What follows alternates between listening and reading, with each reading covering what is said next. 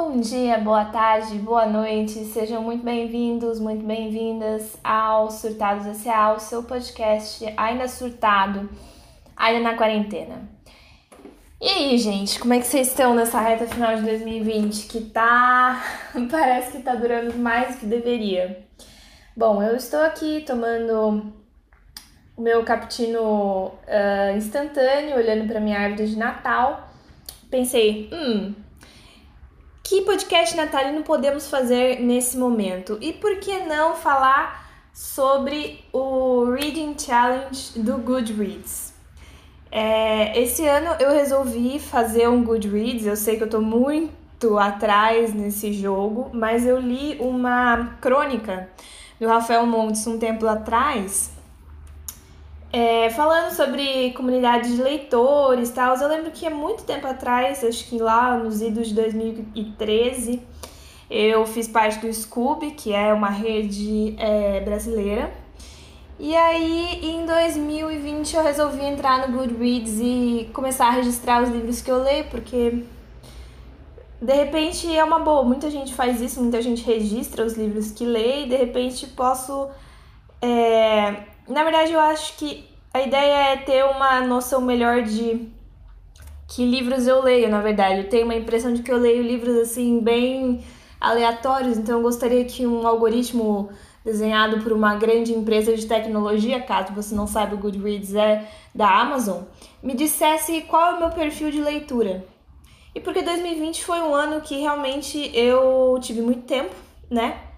E eu li mais do que em geral eu leio nos últimos anos. É, sempre fui uma grande leitora, eu tenho a sorte de ter tido uma família que lia muito. A nossa casa é, sempre foi muito cheia de livros, mas assim, pensa que cada pessoa da, da família tinha uma estante gigantesca lotada de livros, né?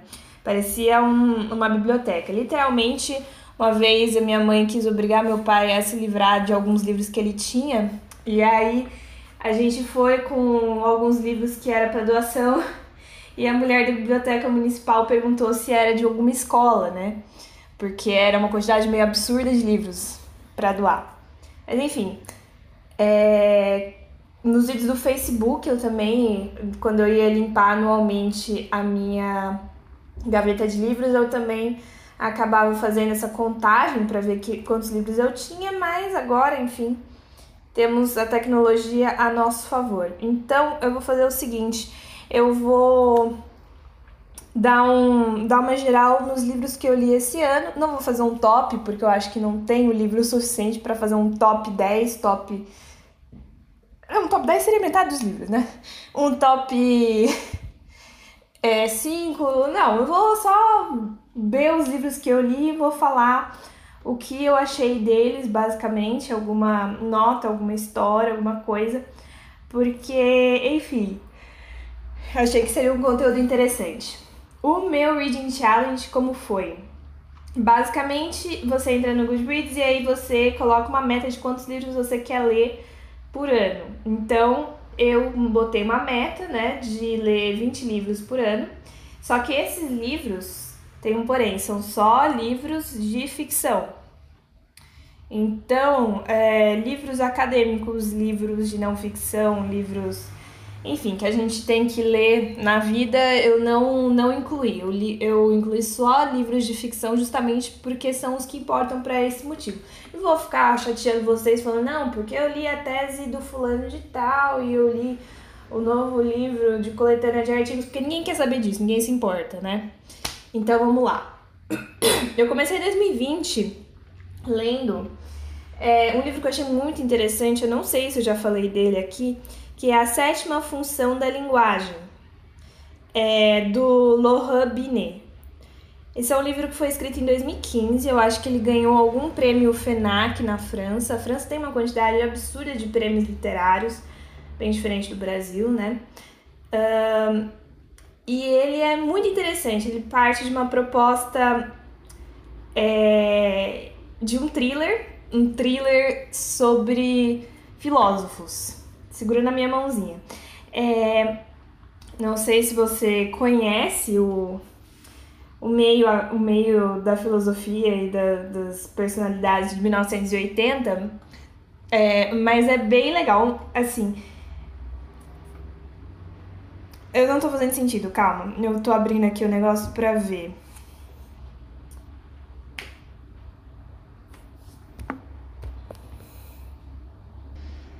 Esse é um livro que você vai gostar se você gostar é, de cultura francesa, se você gostar de filosofia, semiótica e se você gostar de thrillers policiais, porque ele junta justamente o melhor desses dois mundos. É um thriller policial sobre filósofos.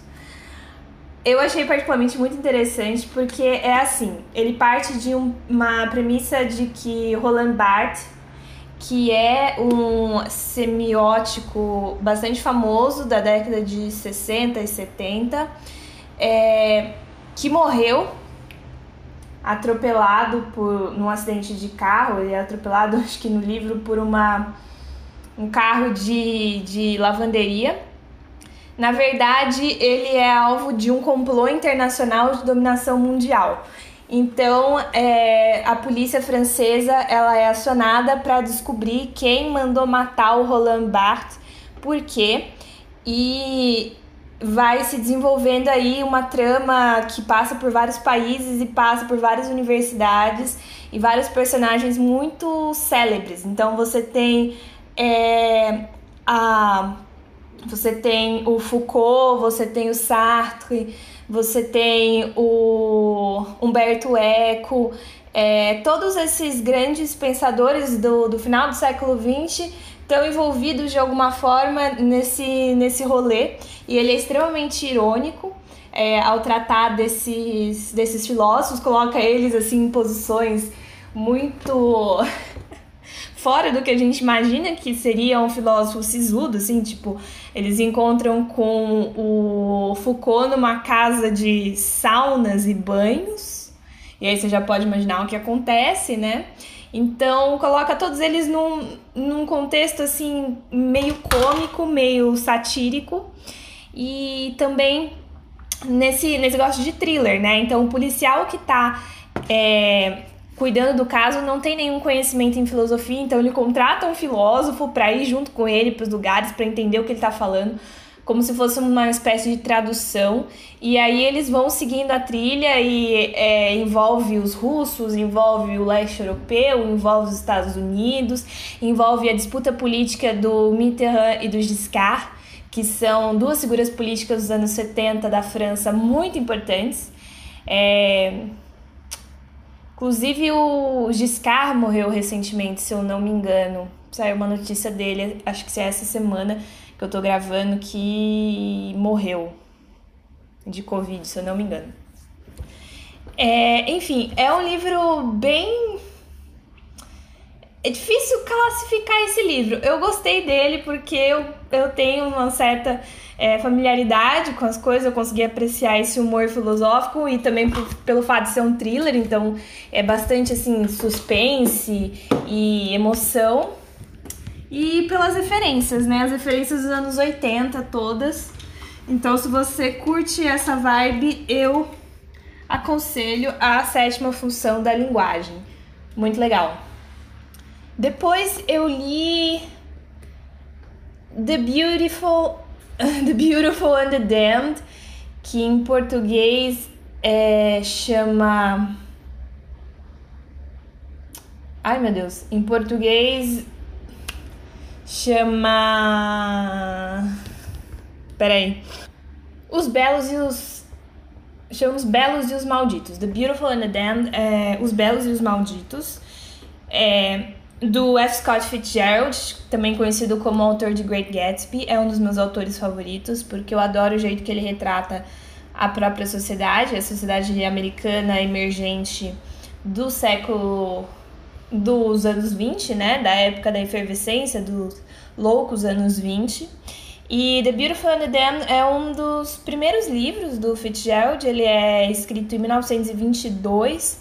É, e um detalhe importante nesse caso é que, como ele é de 22, ele está fora do copyright. Então, eu baixei esse livro no projeto Gutenberg, que eu provavelmente falei isso no primeiro episódio desse podcast. Você pode voltar lá e ouvir, quando a gente ainda achava que quarentena ia ser um troço de duas semanas.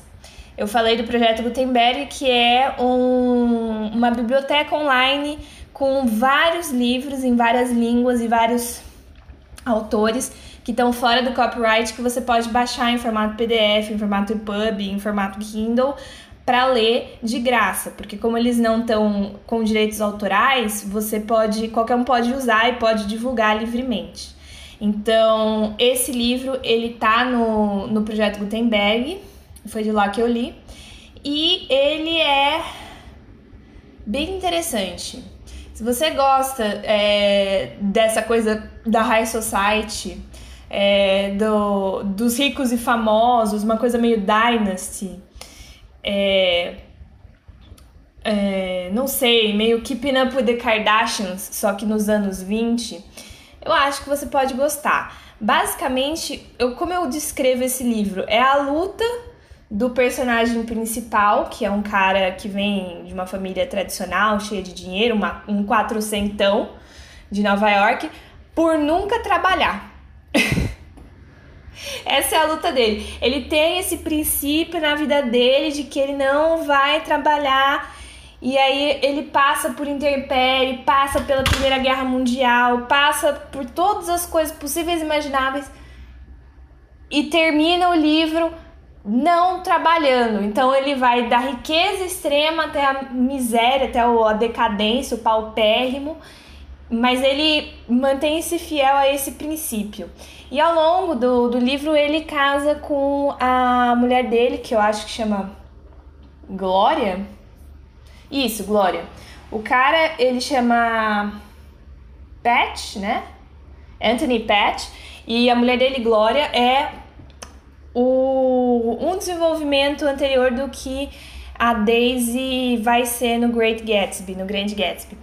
Ela é muito bonita, e ela tem consciência de que ela é muito bonita e ela vive a vida dela inteira na base da, do cultivo da beleza e desse, dessa superficialidade, desse hedonismo de conseguir as coisas na base da beleza. Então, ela ela vive só nisso, assim, é, é bizarro quanto ela é consciente de que o poder dela tá na beleza e que ela não desenvolve nenhuma outra habilidade. Os dois parece que são incapazes de mudar ao longo do tempo. Então, eles se amam loucamente, eles se odeiam loucamente. Então, é muito interessante você ver é, esse começo, o meio, o fim, como eles se acompanha o, o começo maravilhoso e a ruína desse casal que não consegue se adaptar às mudanças, que é irracível com, entre eles e com o resto do mundo que está mudando ao redor, né? Nos anos 20, a gente tem umas grandes mudanças que acontecem na sociedade e eles, assim, é, tentando viver do jeito que eles acham que eles têm que viver e. Enfim, como isso vai destruindo aos poucos.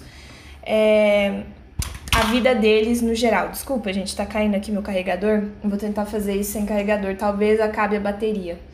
Mas enfim, é muito é uma crítica muito ácida a essa alta sociedade americana que vive de renda. Sabe esse povo que vive de renda, que vive, ah, é acionista, vive de, de ações, vive de não sei o que e não trabalha e acha que a vida é muito difícil porque perdeu ações, não sei o quê. A gente pode fazer uns paralelos, né? Esse tema nunca deixa de ser atual, porque eu mesmo posso pensar em várias, várias situações, né? Mas é muito interessante. O Fitzgerald conseguiu captar é, muito bem o espírito da, da época que ele viveu e esse pequeno espaço de tempo, mergulhar nesse universo, para mim foi bem legal principalmente porque fugiu um pouco do universo que estava começando a ficar bem esquisito em 2020, né? Um, falando em mergulhar no universo melhor ou pior, dependendo da sua é, do seu da sua visão, o próximo livro é Emma da Jane Austen. É, sou grande fã da Jane Austen. Eu gosto muito dos livros dela. Eu não sei explicar exatamente porque eu acho que é porque nada de muito ruim acontece e porque são dramas familiares, assim, são dramas dentro de casa. Eu não, eu não lembro de onde eu tirei essa expressão, mas eu acho que existe esse tipo de classificação, né? Dramas domésticos dentro de casa. Jane Austen, clássico, né? Também domínio público. Uh, Emma, depois de Orgulho e Preconceito, eu acho que é um dos mais conhecidos, porque teve um filme em 1996 com a Gwyneth Paltrow, que eu acho que eu assisti algumas partes, e teve o filme agora é, com a mesma atriz lá do Gambito da Rainha, Anne qualquer coisa Taylor, eu acho, não sei. É, tem alguma coisa nessa atriz, assim, na cara dela, na, no jeito que os olhos dela são separados, que me deixa, assim.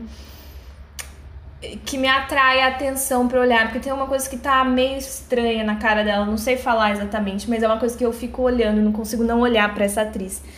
Mas enfim, é, acho ela linda, maravilhosa, mas tem alguma coisa no posicionamento, tamanho, proporção, afastamento dos olhos que realmente me deixa intrigada. É, Emma o livro, ele é um plot que foi usado assim em vários outros é, ícones da cultura pop. E o que eu posso citar de cabeça é o Patricinhas de Beverly Hills. Se você é, viu Patricinhas de Beverly Hills, você provavelmente vai reconhecer o plot de Emma da Jane Austen. Basicamente conta a história de quem? Da Emma, né? Obviamente, que é uma menina rica que como eu posso descrevê-la? Ela é enxerida. E ela não quer se casar porque ela quer ficar sozinha, cuidando do pai, da fortuna, etc. E não quer se render a homem nenhum.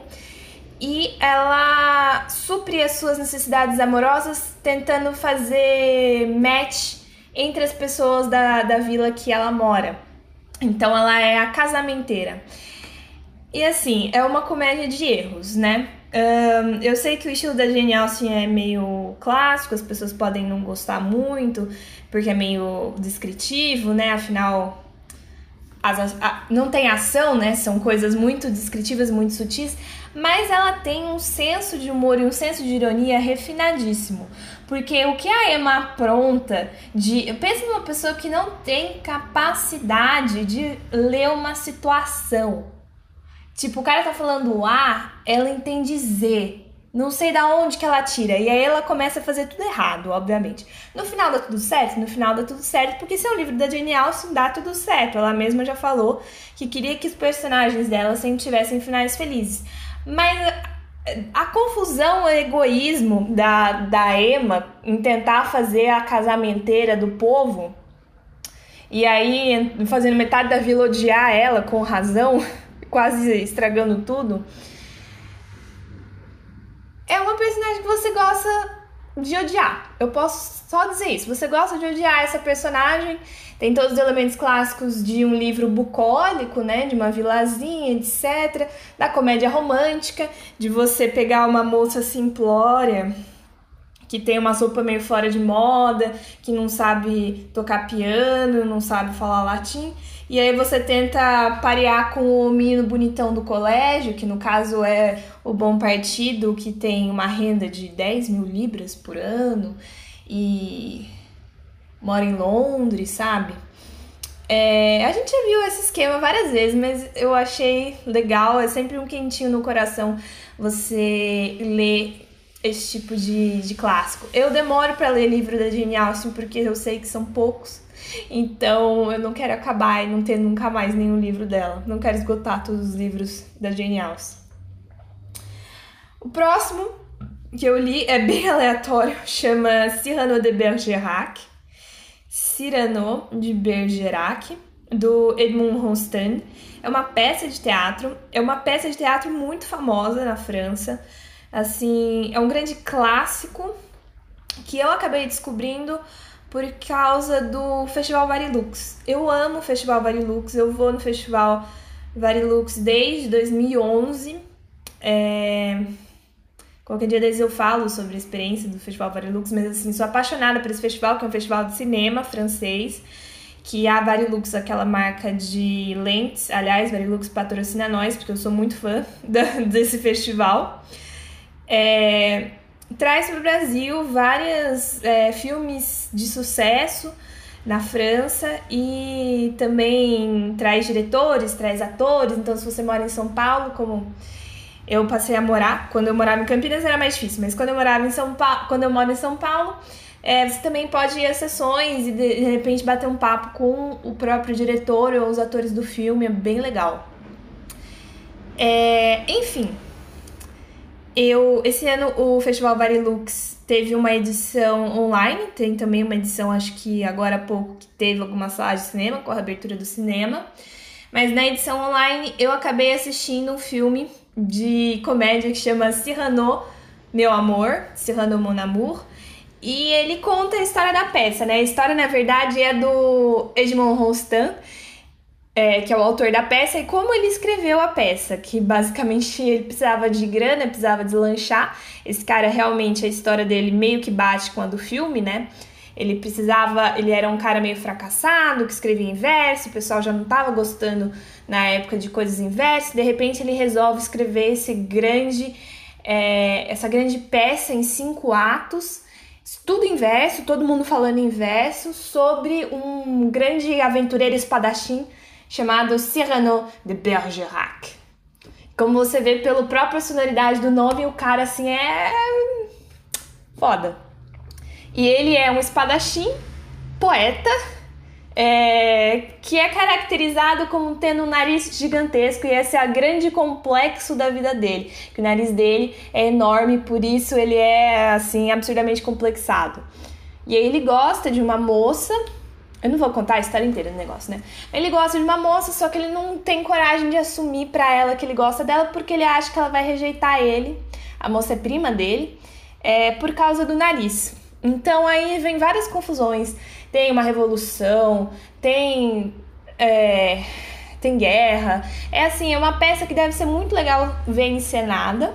É um grande clássico da, que é encenado sempre na França. O filme eu recomendo bastante, o filme é de 2018 e é muito legal.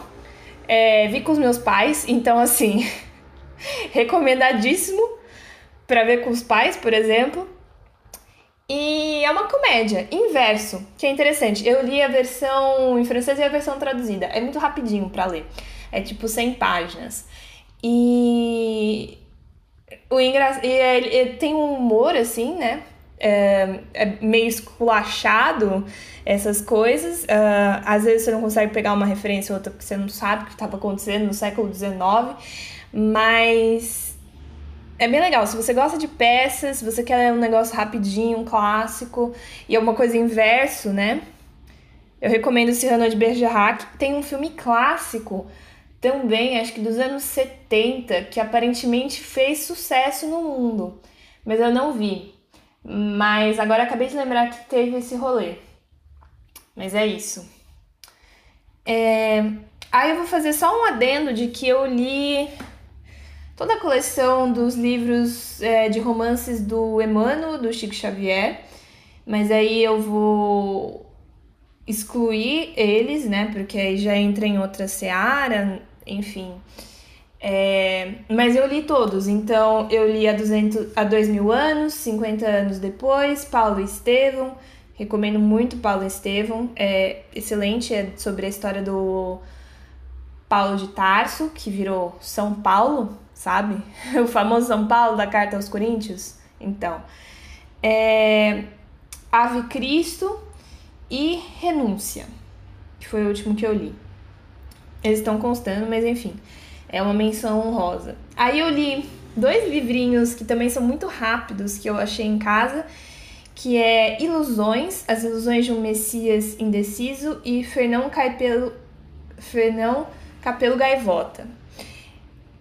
Eu achei muito curioso. Esses livros são ambos pelo, escritos pelo Richard Bach, que era um cara que era um piloto. Ele gostava muito de voar e ele ainda tá vivo? Ou ele morreu em 2012? Agora eu não lembro mais a história. Mas enfim. É... Ele escreveu esses dois livros. O Fernão Cai pelo Gaivota aparentemente ficou famoso na década de 70 ou 80, quando ele foi publicado. Que é a história de uma gaivota e do que acontece quando uma gaivota morre. e quando ela vai para o céu das gaivotas. E esse Fernão Capelo, ele começa o livro morrendo, né? E aí ele descobre como é o céu das gaivotas. Porque na verdade é um livro muito filosófico, é um livro assim meio infanto juvenil, sabe? Meio mundo de Sofia. Acho que dá para comparar com o mundo de Sofia. Porque ele coloca uma história aparentemente bastante simples, mas com um significado filosófico bastante profundo. Então, sobre fala sobre morte, sobre é, o que vem depois da morte. Não é religioso, não é nada religioso, mas um, traz algumas questões interessantes. A grande questão do Fernão Carpelo Gaivota é que justamente ele se diferenciava das outras gaivotas porque ele gostava de voar. Ele voava pelo prazer de voar, então ele queria cada vez mais voar melhor e voar mais alto e voar mais rápido. Enquanto as gaivotas, elas voavam pela necessidade de voar. É, todas elas pensavam nessa coisa de sobrevivência, de voar só porque precisava comer ou precisava se abrigar. E ele revoluciona tudo falando sobre o gosto de voar. E aí, com seguindo essa paixão do gosto de voar, ele vai descobrindo muita coisa depois que morre. Eu sei que falando assim parece esquisito, mas é um livro bem bonito e tem fotos é, do próprio autor, do Richard Bach, um, de gaivotas. É bem legalzinho. É, depois tem Ilusões, as Ilusões de um Messias Indeciso, que também é do mesmo autor que a premissa é muito legal. Eu é, peguei esse livro que estava em casa dando sopa pela premissa que seria o que aconteceria se tivesse um Messias nos dias de hoje. Nos dias de hoje, lê-se no século XX, mas enfim. É, conta a história então de um cara que ele é piloto de aeromotor também. E um belo dia ele encontra com um Messias, e aí esse Messias, ele tem Existem alguns messias né, ao longo da Terra, pelo que se entende, e ele tem uma missão de levar o conhecimento e a palavra para as pessoas. Só que quando ele chega em algum lugar, como ele é o Messias e ele começa a fazer milagre, né? Porque, enfim, ele é. Você toca nele, você já tem um milagre, ele não consegue se fazer ouvir porque as pessoas não estão interessadas em descobrir o segredo do universo, as pessoas estão interessadas em conseguir o que elas quiserem. Então, ele acaba fugindo de aeromotor sempre, toda vez que começa a ficar muito popular numa cidade, porque ninguém uh, quer ouvir os ensinamentos do segredo do universo, que é a missão dele, né? E aí o livro fala desse dessa questão e passa alguns ensinamentos, algumas filosofias de vida e essa, e essa hipótese, né, de se o Messias viesse de novo para a Terra, sei lá, independentemente do que você acredite, é, será que as pessoas iam ouvir ele ou será que as pessoas estariam mais interessadas em ganhar na Mega Sena ou ganhar alguma coisa material? Eu achei uma premissa bem interessante. Também é um livro que dá para ler numa sentada, que é menos de 100 páginas. E é isso. O próximo livro eu fiz um podcast sobre ele, então você, por favor, vá ver o podcast. Shonda Rhimes me ensinou, porque eu só vou passar brevemente. Shonda Rhimes, O Ano do Sim, The Year of Yes. É um livro meio autobiográfico sobre o ano de 2014 2015 da Shonda Rhimes. Shonda Rhimes, essa produtora de Hollywood que fez How to Get Away with Murder, é, Grey's Anatomy, Scandal e outras produções aí super mega famosas. Ela basicamente conta do que aconteceu com ela quando ela decidiu dizer sim para as coisas. Ela passou o ano inteiro então dizendo sim para as oportunidades é, que vinham à porta dela e o que ela aprendeu com isso. E é muito engraçado, gostei muito da, do jeito que ela escreve, ela parece que é sua melhor amiga. E aprendi muito, é o que eu posso dizer, né? É, lições de vida com uma pessoa de sucesso, uma mulher negra que chegou no topo da carreira dela, mãe de três meninas, e assim, Acho que o maior ensinamento é que você não precisa fazer tudo. Você pode ter ajuda e você pode Assim, você pode tirar 15 minutos da sua vida também para ter um tempo para você.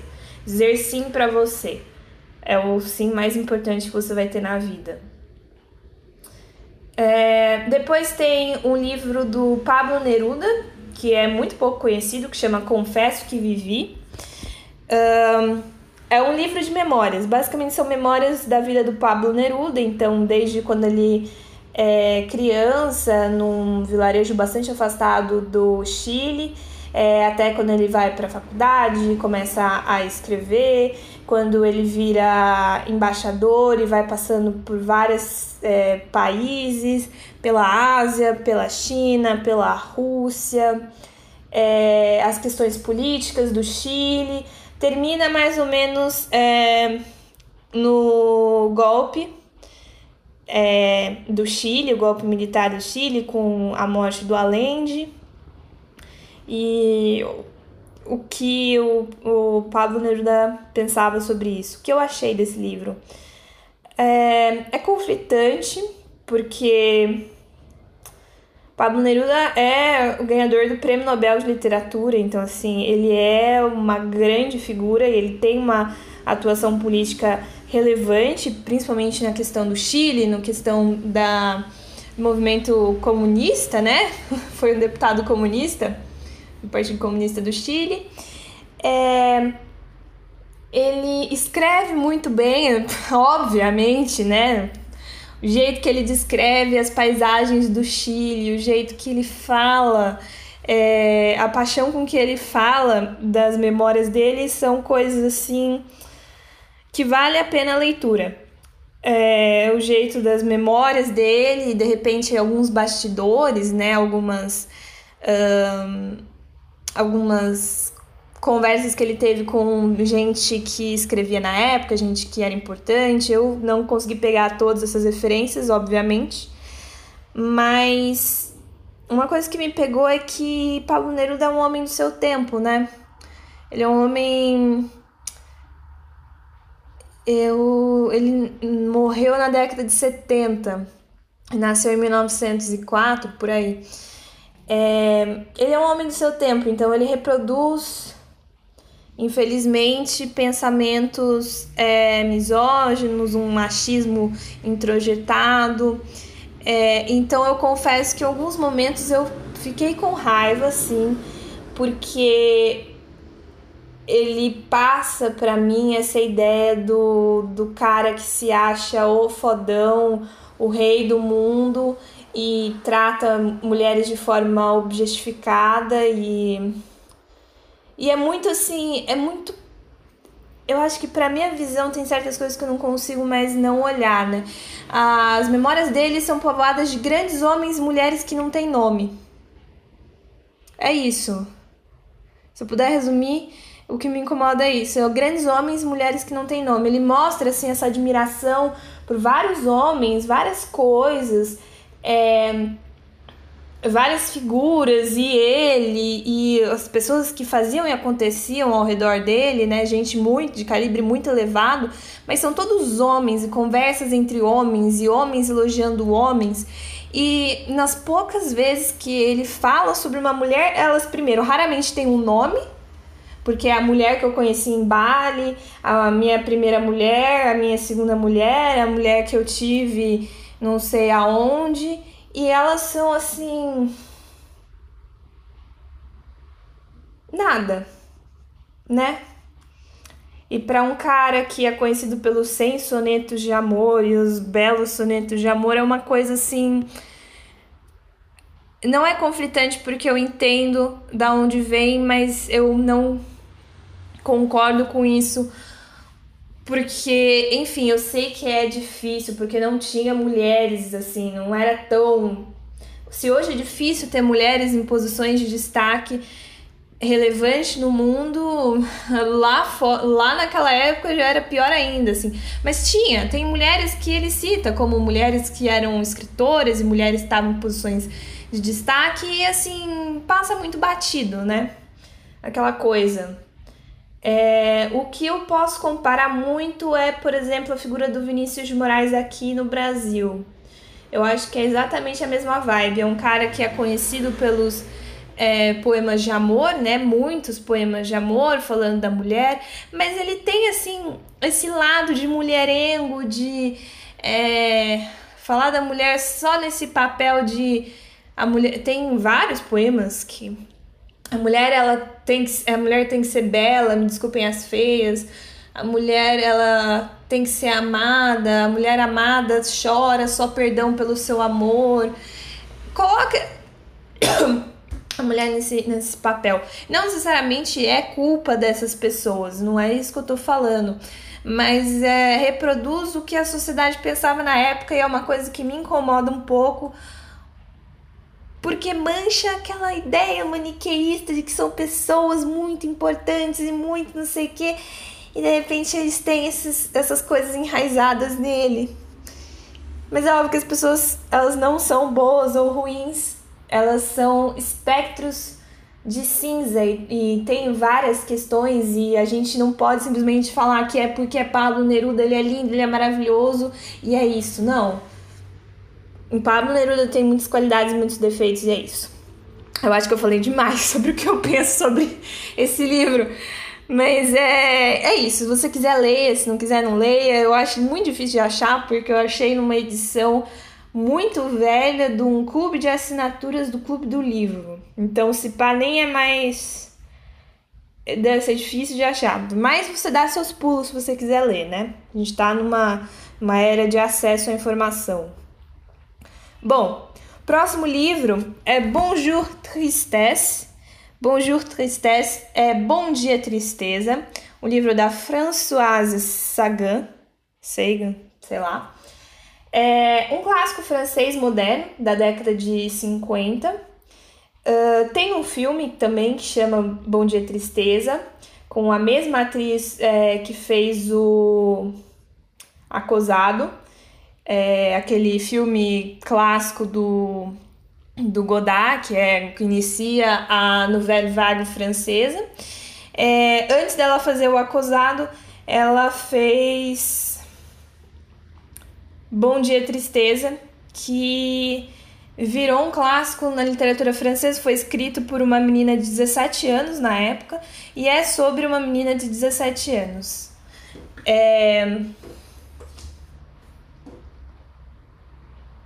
Deixa eu ver se eu acho o nome dela. Eu nunca lembro o nome dos. Cecília. Cecília tem 17 anos, ela é filha de um playboy, não tem muito como esconder, né? Um... Imagina um playboy clássico, né? Que é, tem grana e vive essa vida de garotão de 40 anos e leva a filha para Mônaco, para Biarritz, para essas praias Saint-Tropez, essas praias é, chiquetosas do, do Côte d'Azur, né, da França. E eles vivem esse estilo de vida de festas, de gente supérflua e de bebidas, e enfim. Eles vivem essa coisa. E aí o cara se apaixona por uma mulher que é toda certinha, toda cheia de não me toques e vamos trabalhar e vamos estudar, você tem que se formar, olha só que coisa louca, né? Uma mulher precisa ter o ensino médio, pelo menos completo. E aí a Cecília se revolta com essa situação e são as memórias dela no verão de 1950, 50 e pouco, falando sobre sobre isso. Poderia ser um filme de sessão da tarde? Poderia ser um filme de sessão da tarde, do jeito que eu tô contando, né? Porque ela arma várias coisas para tentar fazer a mulher ir embora e desistir do pai, e o pai é, se interessar por outras e etc. Mas não é. O que diferencia é o tom do livro. É um livro curto também, mas o tom dele é um tom amargurado. Eu acho que depois que eu li que a Françoise ela tinha 17 anos quando ela escreveu esse livro, tudo fez muito sentido. Porque ele. A Ceci conta a história anos depois, né, quando ela já é adulta, e ela conta de uma perspectiva de lembrar daquele verão em que aconteceu, foi marcado por um fato muito é, triste, que eu não posso falar porque eu não vou estragar o final.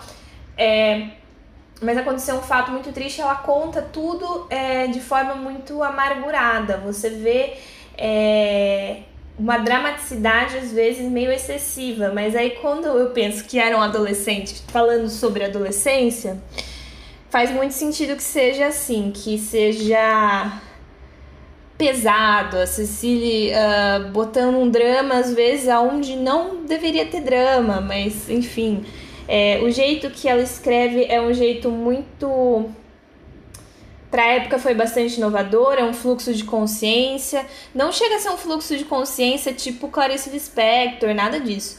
Mas é, é bastante psicológico, é, os fatos são narrados muito na visão da adolescente, então às vezes não dá pra gente confiar muito no que ela tá falando. E. E é isso, assim.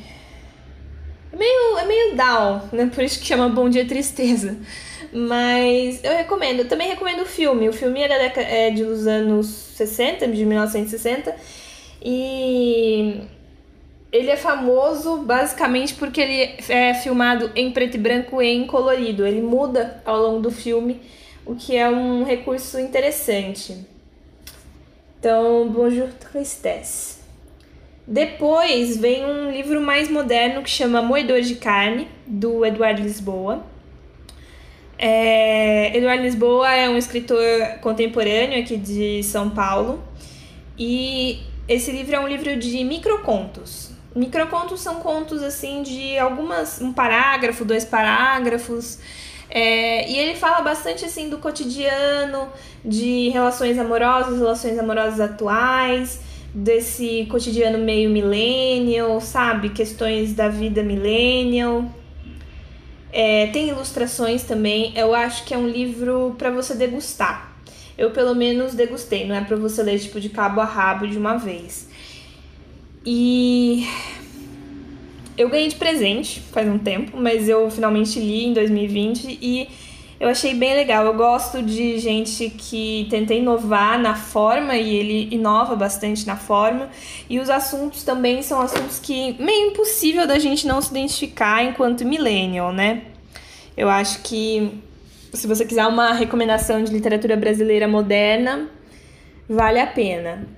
É... Aí o outro livro que eu li foi Os Miseráveis, volume 1 eu acho que eu comecei a ler esse livro em 2011. E eu terminei em 2020. Foram quase 10 anos lendo esse livro. Eu fiz pausas. Porque assim, né? Acho que todo mundo já sabe a história, todo mundo viu o filme, viu o musical, sei lá o que. Não tem muito o que falar. Na verdade, tem. Vitor Hugo, ele. Claro que foi um mestre da literatura romântica mundial e francesa, é um grande herói da história. E ele ficava muito conhecido pelas suas descrições, né? Ele faz descrições, são páginas e páginas e páginas de descrição. É uma coisa assim louca. Se você contextualizar na época, era uma época em que, no século XIX, a maioria das pessoas nascia numa cidade e ficava naquela cidade até morrer. Viajar 100 quilômetros era assim, o rolê da vida. Então, não tinha bate-volta, não tinha essas coisas. Era tudo muito difícil, as pessoas não tinham internet, Google Earth, Google Maps, Google Street View. Não tinha Google, não tinha foto. As pessoas não sabiam como eram os cenários. Então, ele descrevia os cenários e servia até como um registro histórico. Existem trabalhos que analisam justamente as descrições, por exemplo, que ele faz de Paris, como uma documentação histórica de como era Paris naquela época, porque ele literalmente fala rua por rua. Né? Parece que ele tá te desenhando um mapa. E é muito louco, porque aí você vai conhece, aí você fala, putz, mano, era isso aqui, não sei o que, nossa.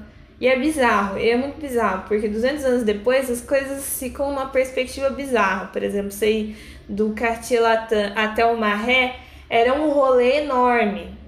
E é uma coisa, sei lá, que eu fiz em poucos minutos andando a pé. Mas enfim, rolês aleatórios. Desculpa, meu privilégio. É...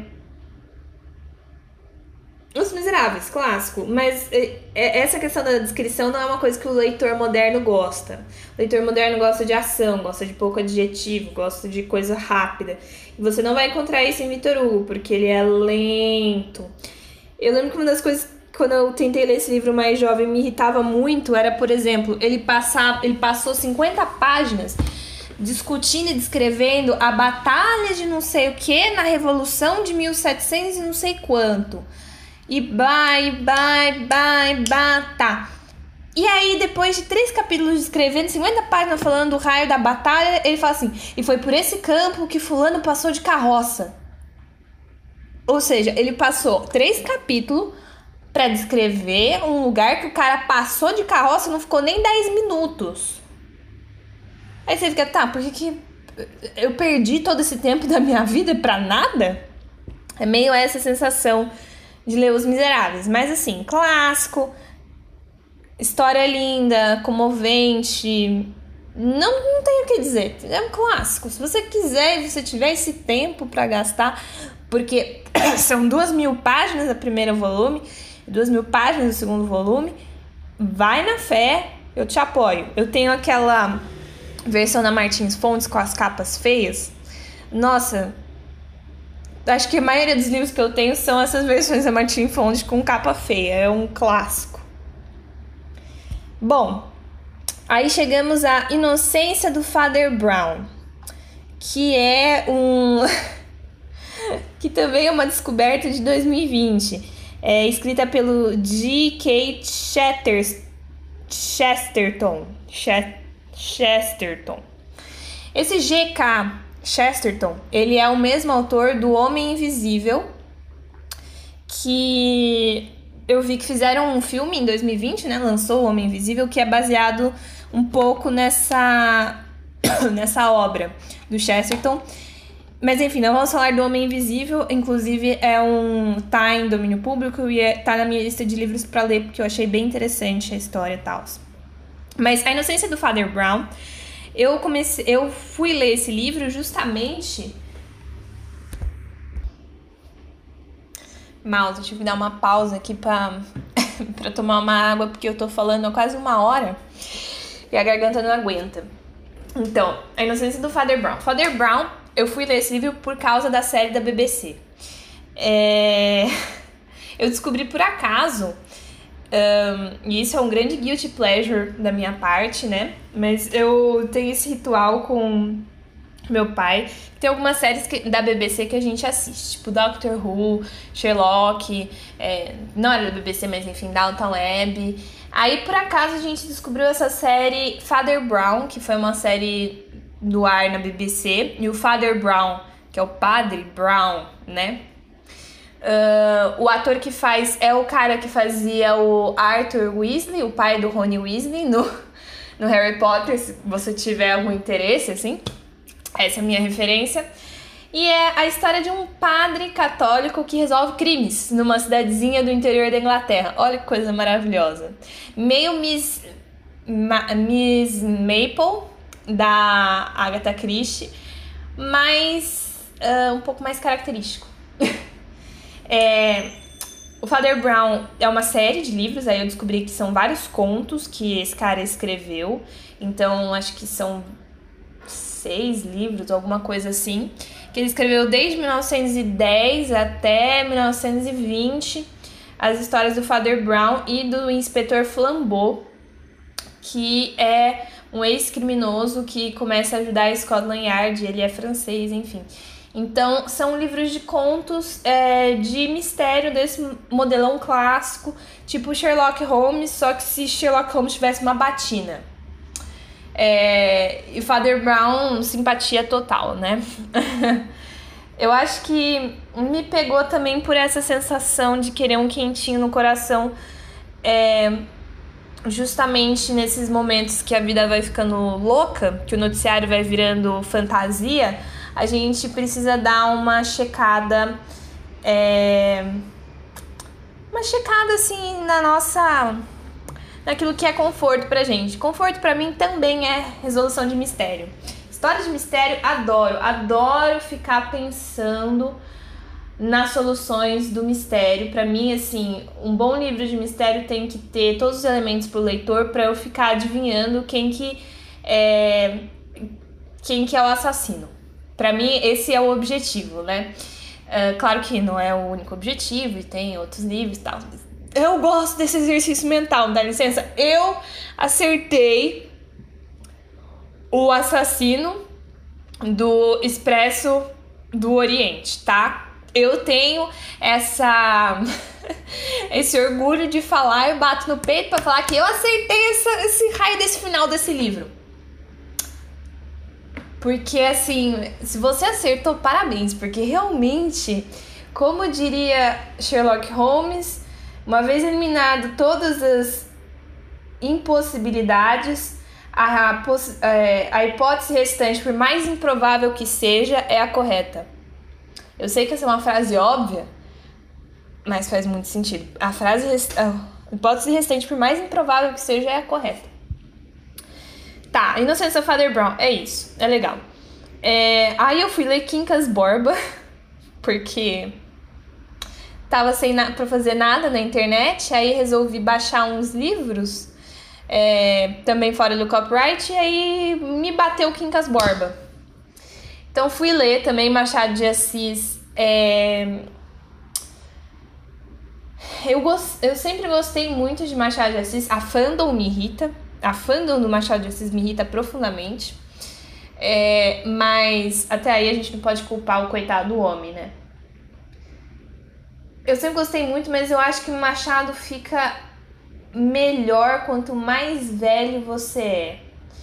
E ele tem algumas coisas que me deixam muito feliz quando eu leio ele. Acho que foi o autor que eu mais li na vida, porque eu não sou uma pessoa que relê livros. Eu tenho zero paciência para reler livros. Mas, por exemplo, é, Brás Cubas, eu li umas quatro vezes Brás Cubas. Eu amo esse livro. Eu, eu li mais do que eu seria obrigado, porque no meu ano no vestibular caiu Brás Cubas. Mas enfim, para mim foi ótimo poder reler quantas vezes fosse necessário Brás Cubas. Quincas Borba é uma derivação do Brás Cubas, né? Porque conta a história do Quincas Borba, o amigo do Brás Cubas, que cria uma filosofia, uma religião dos humanitas, da sua morte, do cachorro que ele nomeou com o mesmo nome e do guardião do cachorro. E é assim, é uma versão mais leve do Machado de Assis. É um. É, digamos assim, é uma comédia. Tá bastante ligada à comédia do lado cômico, né? Primeiro por esse plot, porque vai seguir a história do Quincas Borba, que enlouquece com a sua filosofia e compra um cachorro e chama o cachorro de Quincas Borba. E aí ele morre. Isso é assim, primeiro capítulo, tá? É, não tô contando nada demais. E deixa uma fortuna pro seu colega Rubião, que é um simplório do interior de Minas, é, com a condição de que ele cuidasse do Quincas Borba, o cachorro. E aí vai contar a história do Rubião, quando ele vai pro Rio de Janeiro, vai descobrir a sociedade, ele vira milionário, né? E, e tudo o que se passa na sociedade do Rio de Janeiro do final do século XIX, que a gente conhece muito bem pelo Machado de Assis, né? Então, intrigas, é, politicagem, naquela época já tinha politicagem, é, é, gente falsa, gente louca, quem é o louco e quem não é, né? No final, Machado sempre falava isso, na verdade são as pessoas que se dizem mais sóbrias e racionais que são as mais loucas do que aquelas que já se a sociedade coloca como loucas, né? No final é isso. É, e é um estilo mais solto, mais assim, machado jocoso, digamos assim, machado da zoeira. Eu tenho, eu, você vê que eu leio muitos clássicos, porque eu acho que tem gente que acha clássico que é um negócio empoado, que é um negócio velho, mas eu gosto de pensar o clássico num contexto mais atual, assim. É, tipo, não vamos ler Machado de Assis tomando uma xícara de chá em porcelana chinesa e sendo sentando corretamente com um espartilho e sendo totalmente chique, usando palavras muito rebuscadas e procurando significados profundos. Não, mano. Machado também era do povo, também era popular, assim. É, literalmente, eu cheguei num ponto que eu olhei assim. Eu li alguma frase que eu até marquei, mas eu preciso olhar de novo. Eu, olhei, eu li a frase e falei assim: ai, Machado, como você é um pândego, né? Meu Deus, que pessoa da zoeira. Você, tem, você não pode levar. Para ler clássico, você não pode levar muito a sério. Você tem que pegar o espírito do cara. O cara, assim, ele tá falando de um jeito meio empolado, mas era daquele jeito que o pessoal falava na época, né? Então, se o Machado tivesse falando com a gente num bar, ele ia usar umas palavras mais assim do, do cotidiano, sabe? Mas a intenção ia ser a mesma, ia ser de trollar o cara, ia ser de dar um, um, um tapa com luva de pelica, que eles falavam. Tapa com luva de pelica é uma rasteira. É um sub-zero. Vocês lembram da época do Orkut, que era o... Ai, qual que era o nome do cara? Everino? O Sub-Zero brasileiro? Então, era isso, era dar um era dar um mortal carpado triplo para cima da sociedade da época. Então assim, é... tenta encaixar num contexto menos pomposo e mais da zoeira, porque Machado é um cara da zoeira. Eu tenho essa teoria e um dia eu vou sustentar isso perante o mundo. Eu só não tenho recurso acadêmico suficiente para falar isso. Mas para mim é isso. Era um cara que se fosse hoje ele estaria falando com um Emicida, sei lá. Depois vem o Homem no Terno Marrom, que é um livro da Agatha Christie. É um dos primeiros livros da Agatha Christie, foi escrito em 1922. Então, ele não é exatamente seu clássico da, dela. Você tem, na verdade, é, ela ainda estava explorando o tipo de escrita que depois vai ficar clássico. Então, se você vai esperando, como eu, que eu simplesmente baixei esse livro é, do projeto Gutenberg, achando que ia ser um negócio, tipo, quem matou, por quê, dentro de um cenário único, e na verdade é meio que um thriller de ação. É, tem mais cena de ação que filme do Vin Diesel, assim, de repente você vê tá tendo um tiroteio no meio do nada. E eu confesso que eu fiquei meio decepcionada, porque justamente não era isso que eu estava esperando quando eu é, decidi ler o livro. Talvez tenha sido minha culpa, porque eu não li a contracapa, não lia o resuminho falando sobre o que era o livro. Eu simplesmente confiei de que seria alguma coisa no modelo Agatha Christie. Mas é, é bem diferente. Conta a história, então, de uma menina que presencia um cara é, ter um acidente e ser jogado dentro do túnel do metrô de Londres e morrer. E aí ela vai por conta própria querendo investigar e aí isso leva ela a ir num barco é, para África do Sul e aí tem é, um esquema internacional de máfia e tem cenas de ação e tem gente pulando de trens e saindo de trens e sendo emboscado indo parar em ilha solitária misteriosa. É bem assim chega num ponto para uma pessoa que lê bastante, leu bastante Agatha Christie ao longo da vida, chega num ponto que eu me pergunto o que, que ela estava exatamente pensando, né? Porque fica meio surreal em alguns momentos esse, esse negócio de ação, assim. É bem, é bem clássico o filme de ação no meio da África. E aí cabe um ponto para se discutir, né? E colocar em contexto de que foi um livro escrito por uma mulher um, inglesa em 1922, vagamente é, colocado na como ambiente a África do Sul e a Rodésia. É, nessa época, a África do Sul ela era uma colônia da Inglaterra né? Ela deixa de ser uma colônia, acho que em 1931. Ainda não tinha o regime do apartheid, que foi feito em 48, mas já tinha leis específicas, já tinha uma segregação, obviamente, porque eles estavam sobre, é, sobre o regime da Inglaterra.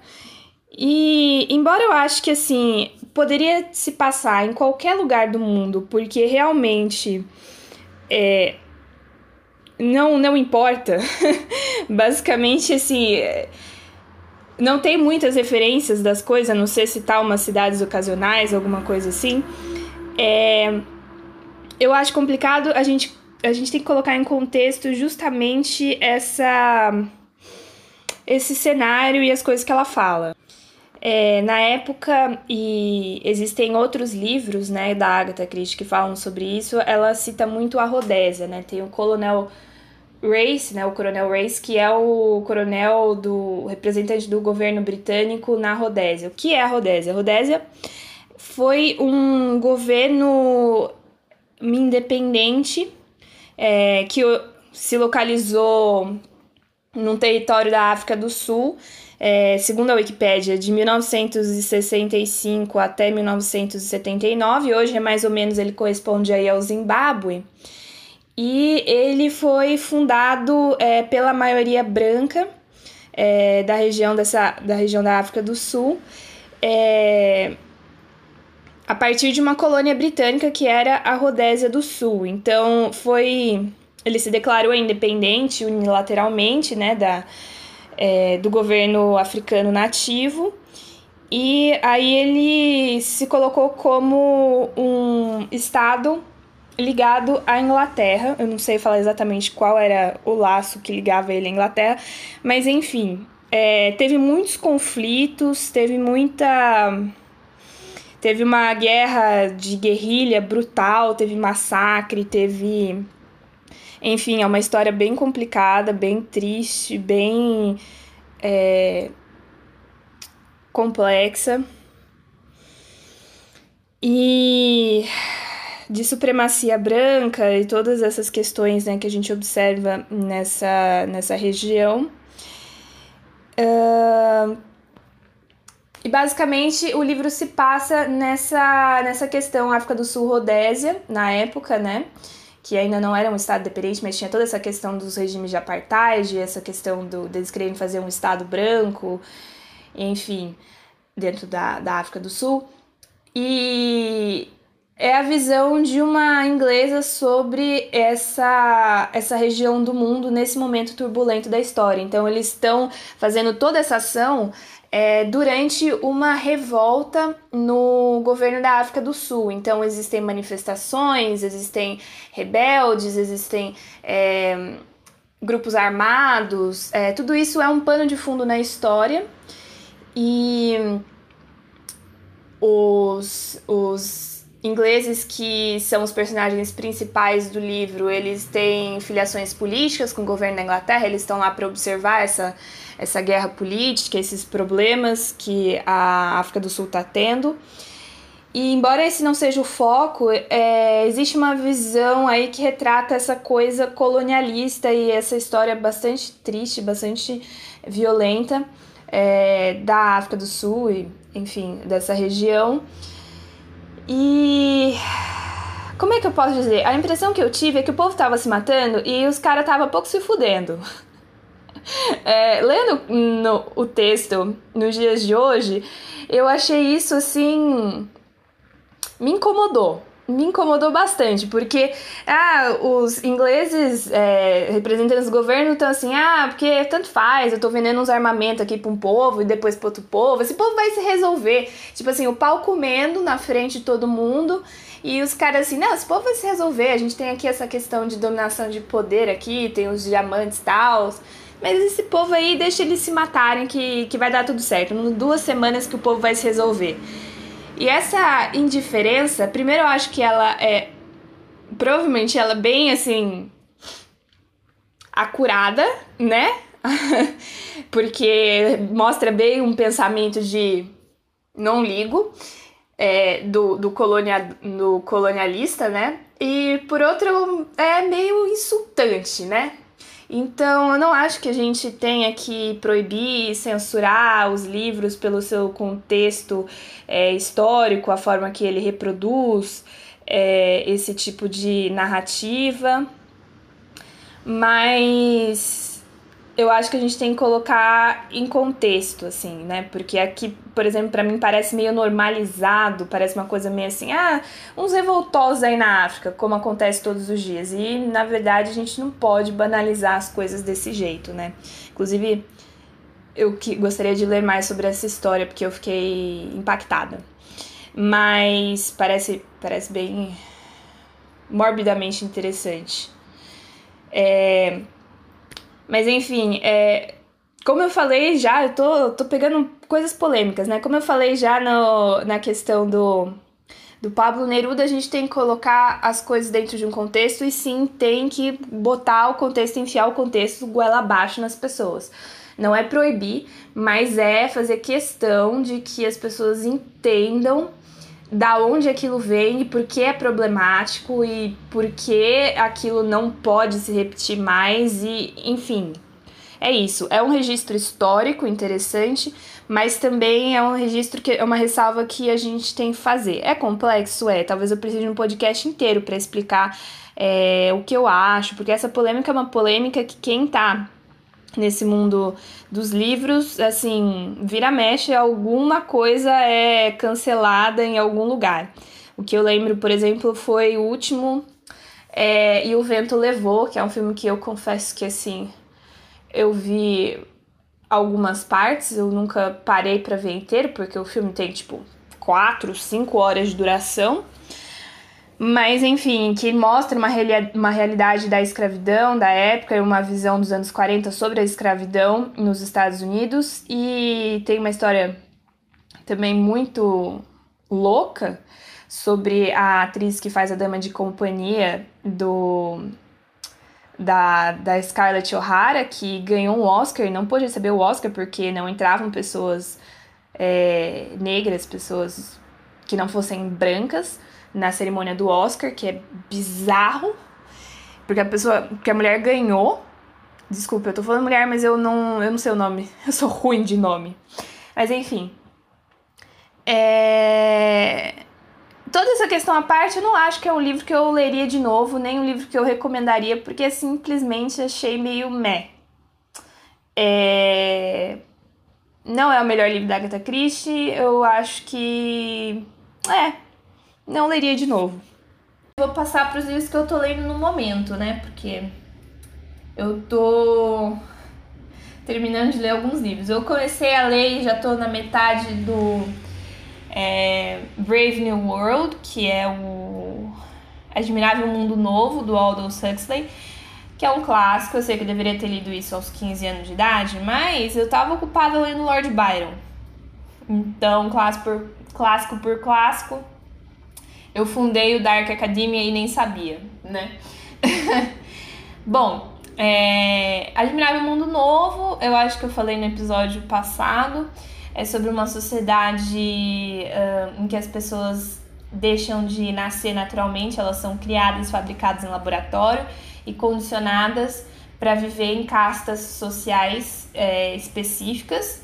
Então, eles tiram o oxigênio dos bebês, por exemplo, eles serem menores e mais burros, para ir em, classes inferiores e fazer trabalhos braçais. E aí eles condicionam para que todo mundo, então condiciona literalmente fica uma voz no ouvido de cada pessoa enquanto ela dorme, sussurrando coisas para reprogramar o cérebro para gostar de certas coisas, para acreditar em certas coisas, por exemplo, o próprio frase de que todo mundo é feliz nessa sociedade. E é bizarro porque as pessoas repetem essas frases de programação neural no meio de conversas casuais, então é, é meio assustador. E aí é um cara que aparentemente ele deu um, um probleminha aí na, na cepa dele de, uh, de vivência, e aí ele ganhou um álcool a mais, um álcool a menos. Ele é um cara um pouco mais consciente da vida e como é que ele vai lidar com esse mundo que as pessoas são muito condicionadas muito dentro das suas caixas e elas tomam soma, que é uma droga, é basicamente um Prozac, foi escrito em 1930, na época em que começavam a surgir essas, essas drogas, né, que mexem na, na bioquímica do cérebro e acabam alterando as nossas percepções e as nossas emoções. Então, todo mundo é viciado nessa droga que dá uma espécie de um estado de euforia e de alegria para que ninguém seja infeliz em nenhum momento da vida, né? E aí os problemas que acontecem quando as pessoas não são infelizes, e esse mundo extremamente controlado para tudo ser feliz o tempo todo. Enfim, distopias, né? Uma distopia clássica É um livro que eu acho que tem que ser lido, até agora eu tô achando bom. É... Não é muito minha praia, assim, é, livros assim nesse estilo, mas é, eu achei que ia me fazer mal, não tá me fazendo mal, tô, tô aguentando. Achei que por causa da pandemia eu ia ficar meio assustada, mas acho que pra mim tá ok. E quando eu chegar no final eu falo o que eu penso, mas eu acho que a ideia, né, principal, essa ideia do mundo, admirável mundo novo, é mais importante do que o livro, né? Acho que esse tipo de livro ele existe mais pelo que ele representa do que pela história em si. Imaginar esse, o mérito dele é imaginar esse mundo e as consequências que esse mundo pode ter, mais do que a história do personagem principal e os dilemas dele e o que acontece, enfim, nessa questão. Então, Admirável Mundo Novo, tô lendo, bem bacana. É... Deixa eu ver aqui. Ai. Depois eu tenho Antologia da Literatura Fantástica, que é um livro que eu olhei a capa, é, é uma coleção da Companhia das Letras. Eu olhei a capa e falei assim: não, preciso ter esse livro, não é possível. Que é uma antologia da literatura fantástica organizada por umas pessoas assim, suave, um pessoal assim, ralé. Adolfo Bior Casares, Silvino Ocampo e Jorge Luiz Borges. É muito legal porque no prefácio, o, um dos organizadores, agora eu não vou lembrar quem, eu acho que é o Bior Casares, é, ele conta como surgiu esse livro. Basicamente, os três autores, escritores topíssimos latino-americanos é, se encontraram numa noite, estavam assim, bebericando uns negocinhos, de repente, falaram assim, pô, Sabe aquelas ideias de que já passou uma hora da manhã e você vai ter uma ideia que você acha genial no dia seguinte você pensa, nossa, que bela bosta essa ideia. Então, pessoas geniais têm ideias boas depois da uma hora da manhã, depois de tomar um. depois de tomar umas e outras, eles ainda conseguem pensar racionalmente. Olha que coisa. Um deles virou e falou: pô, a gente podia fazer uma antologia da literatura fantástica. Porque, obviamente, os três são escritores consagrados no chamado realismo fantástico, que é um movimento é, literário latino-americano muito assim exponentes, né? O Borges é o grande exponente. É, você tem o Cortázar, você tem o Gabo, é, Gabriel Garcia Marques, assim.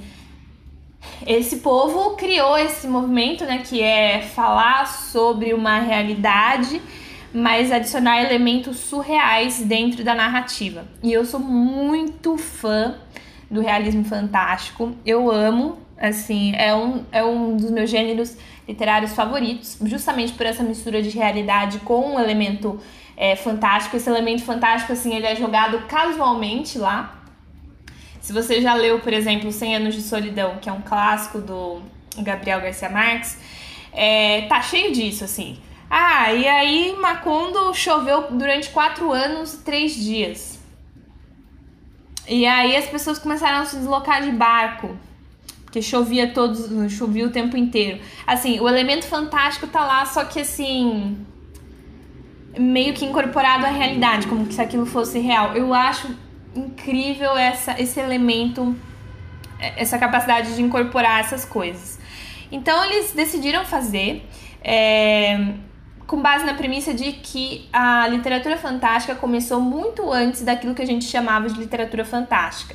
Então, assim, eles traduziram e desenterraram muitos textos ao redor do mundo, vários contos, e aí os contos divergem de conto de uma linha, assim, tem contos que são uma linha só, e contos que são, assim, várias páginas de diferentes autores que eles consideram referências na literatura fantástica de diferentes épocas. Então tem desde a dinastia Ming do ano 300 antes de Cristo até, enfim, o próprio Gabo, é, o Cortázar, o Borges, eles mesmos, né, se botaram nessa, nessa coletânea.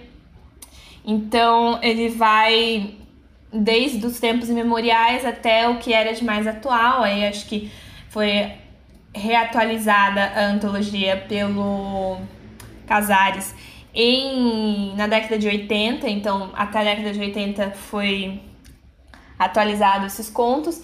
E são contos muito variados. Tem contos que eu achei meio ah, e tem contos que eu achei geniais. Então, eu acho que no todo vale muito a pena e vale muito a pena pela história do livro, pô, achei fantástico. E aí ele conta na, no prefácio como é que foi e tal. É, eles fazem uma pequena biografia, é muito bem editado o livro, tá? Companhia das Letras, maravilhoso exemplar, foi meio caro, mas é um livro lindo. E aí eles colocam o nome do autor e eles colocam uma mini biografia também, então eles comentam, ah, esse fulano fez esse livro, tal, ele era conhecido por tal, e alguns comentários pessoais às vezes escapam, né? E eu, eu gostei, eu acho que vale a pena. Se você gosta de literatura fantástica, se você gosta de contos, que eu acho que as pessoas não valorizam tanto livros de contos, elas deviam valorizar, porque é muito mais difícil escrever um conto do que escrever um romance de 400 páginas. Porque você precisa de muito talento para contar uma história de forma concisa, de forma que não desperdice espaço e ainda assim continue relevante e impactante. Então, recomendo muito Antologia da Literatura Fantástica, da Companhia das Letras. Um, então é isso, gente. Esses foram os meus livros é, de 2020. Talvez eu leia mais algum livro. Não sei, ainda dá tempo, né? Eu tô gravando isso aqui em dezembro, ainda dá tempo de ler alguma coisa. Mas uh, me conta aí o que, que você tá lendo, o que, que você achou, se tem recomendação de livro para 2021. Vou, é, vou fazer uma tradição aqui de, de comentar livros, né? Eu fiz o primeiro episódio do podcast falando sobre livros, então vamos continuar falando disso. É, e se você tiver Goodreads, me adiciona, Ana Romão. vamos ser migs no Goodreads. É isso, Feliz Natal e até o próximo episódio, que eu acho que vai ser logo, porque eu tô nessa de fazer episódios pro final do ano. Beijos!